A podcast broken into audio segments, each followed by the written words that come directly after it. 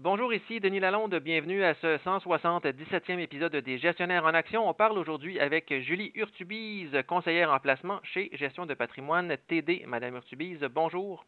Bonjour. On parle aujourd'hui des résultats du secteur bancaire pour le troisième trimestre de l'exercice 2023, donc le trimestre qui s'est terminé à la fin du mois de juillet on constate que la réduction des coûts est une priorité pour euh, certaines banques. Est-ce que c'était prévisible tout ça?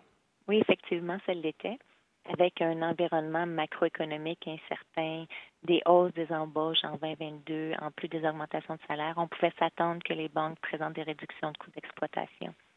Euh, il y a plusieurs enjeux en ce moment, une diminution des demandes de prêts personnels et commerciaux, une compresse des marges d'intérêt nettes un ralentissement économique mondial guidé par une ouverture plus lente que prévu en Chine, euh, une incertitude face au taux d'intérêt, puis une augmentation des provisions pour les mauvaises créances.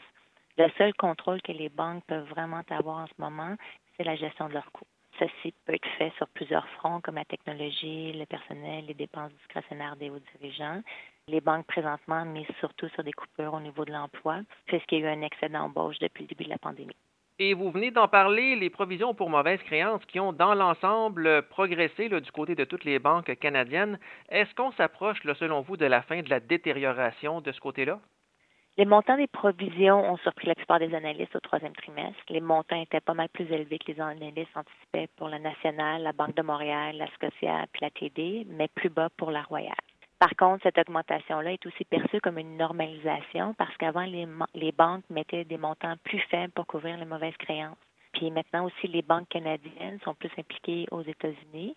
Donc, elles vont devoir également considérer ce segment-là dans leurs réserves. Donc, puisque ce segment-là opère différemment, elles vont peut-être devoir garder des niveaux plus élevés plus longtemps. On sait aussi qu'il pourrait y avoir des contraintes réglementaires en novembre et décembre prochains qui obligeront les banques à une augmentation supplémentaire des réserves.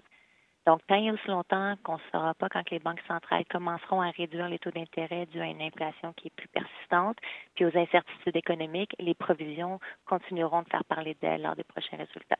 Les bénéfices des banques, globalement, sont quand même au rendez-vous pour le troisième trimestre. Est-ce qu'on peut dire que les banques commencent à profiter des hausses de taux d'intérêt qui ont été annoncées par la Banque du Canada depuis le printemps 2022? Oui, les revenus nets d'intérêt ont augmenté, mais les résultats sont quand même plombés par la hausse des coûts d'exploitation puis les provisions pour les mauvaises créances. Selon l'analyste Mark Rosen, les bénéfices de la Banque Royale, par exemple, du côté du bancaire personnel et commercial canadien, ont augmenté de 6% sur une période d'un an grâce à la hausse des taux du revenu net d'intérêt. Ceci étant dit, la Royale a quand même présenté des résultats mixtes dû à leur présence aux États-Unis et à la hausse des coûts. Généralement, quand les taux augmentent, ça veut dire que les économies vont bon train puis les demandes de prêts se font présentes. Les banques peuvent donc bénéficier de la croissance des volumes sur les dépôts puis de l'argent qu'elles prêtent. Cette fois-ci, on voit une prudence face aux emprunts, donc une hausse mitigée des revenus nets d'intérêt.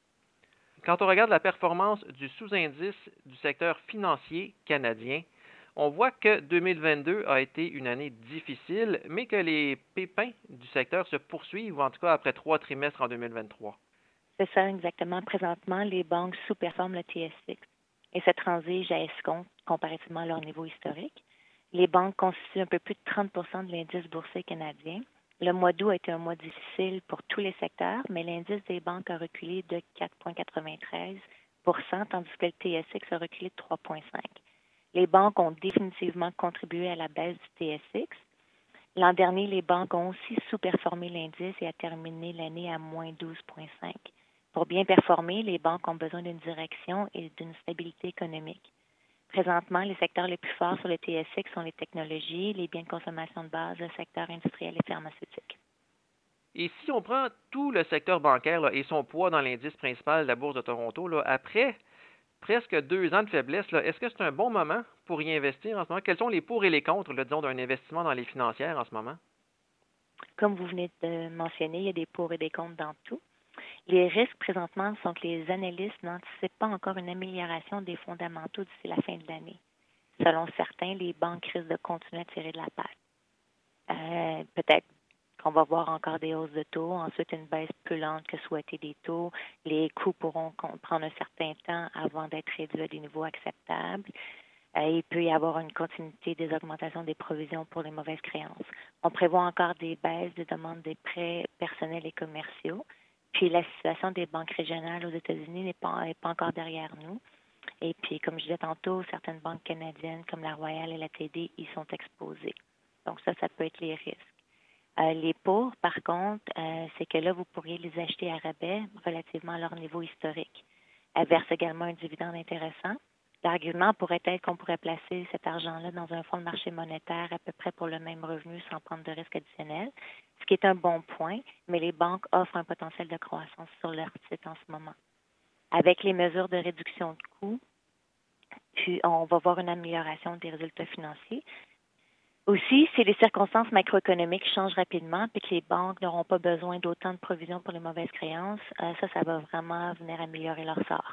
De plus, le consommateur démontre encore une certaine force, puis l'emploi reste encore élevé. Comme on dit souvent, après la pluie beau temps, les banques connaissent deux années consécutives de rendement négatif. Le passé nous dit qu'on peut alors s'attendre à un revirement, mais il faudra peut-être être patient. Merci beaucoup, Mme Urtubise. Merci à vous.